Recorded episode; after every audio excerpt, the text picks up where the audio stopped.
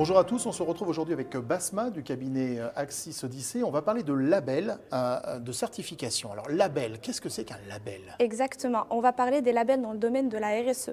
Donc les labels, c'est vraiment un moyen qui permet euh, d'être plus crédible sur le marché, euh, et vraiment de renforcer la confiance des consommateurs vis-à-vis euh, de notre démarche.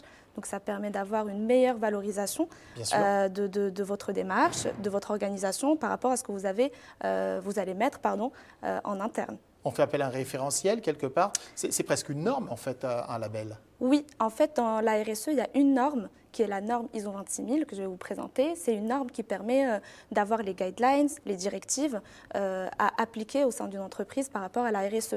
Mais généralement, quand on parle de RSE, on évoque plus les labels que la norme, tout simplement parce que euh, la norme a une limite. Donc elle donne les directives, elle donne les, les guidelines, mais il n'y a pas ce critère d'évaluation. Donc on ne peut pas évaluer pour voir si c'est efficace ou pas. C'est pour ça qu'on a les labels qui complètent en fait la norme et qui peuvent euh, à leur tour euh, faire vraiment l'évaluation par rapport à la stratégie de l'entreprise. Alors Basma, euh, quels sont les différents types de labels qu'on peut trouver justement dans cette fameuse responsabilité sociétale des entreprises? Pour répondre à votre question, je vais vraiment faire référence à une étude portée par Goodwill Management qui ont identifié trois catégories de, de, labels les labels généralistes, sectoriels et thématiques. Donc les labels généralistes, pour m'expliquer, ça s'intéresse vraiment à tout type d'entreprise on peut trouver le même label euh, dans une entreprise spécialisée en BTP ou en textile. Je donne un exemple, euh, Lucie 26000. Donc on peut le trouver vraiment dans tout, type d'organisation.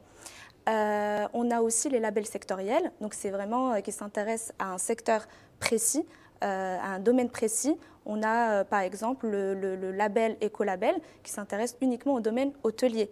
Et pour finir, la, troisième catégorie, c'est les labels thématiques qui vont s'intéresser à une thématique de la RSE, l'aspect sociétal euh, ou l'aspect environnemental.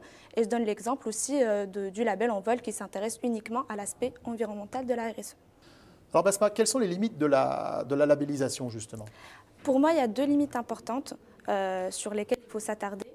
La première, c'est vraiment le process qui est long, qui est coûteux.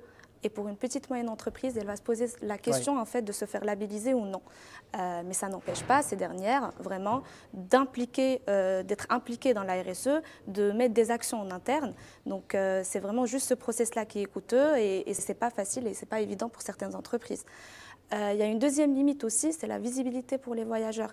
Pour contextualiser, dans le cadre de nos missions aujourd'hui, on le voit souvent, il n'y a pas des outils qui affichent clairement euh, dans la réservation de voyage, c'est la là dans les résultats de recherche. Donc en tant que voyageur, je fais euh, ma recherche, je ne vais pas voir dans les résultats euh, les organismes labellisés.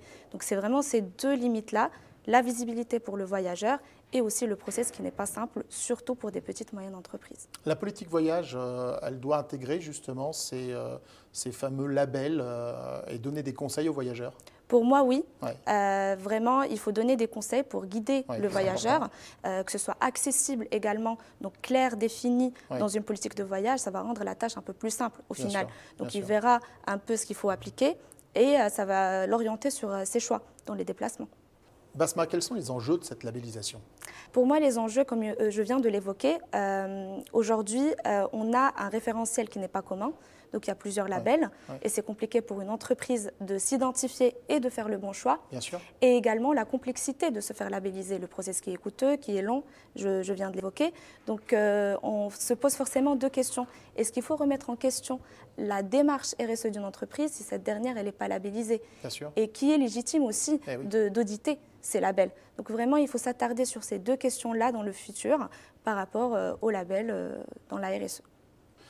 Basma, merci. Très clair. Euh, faites attention donc à cette labellisation, cette certification des organismes avec qui vous travaillez. Et effectivement, ça vaut le coup de faire un, un gros point sur son panel fournisseur et même avec un tiers, comme avec Basma. Merci beaucoup, Basma. Merci à vous.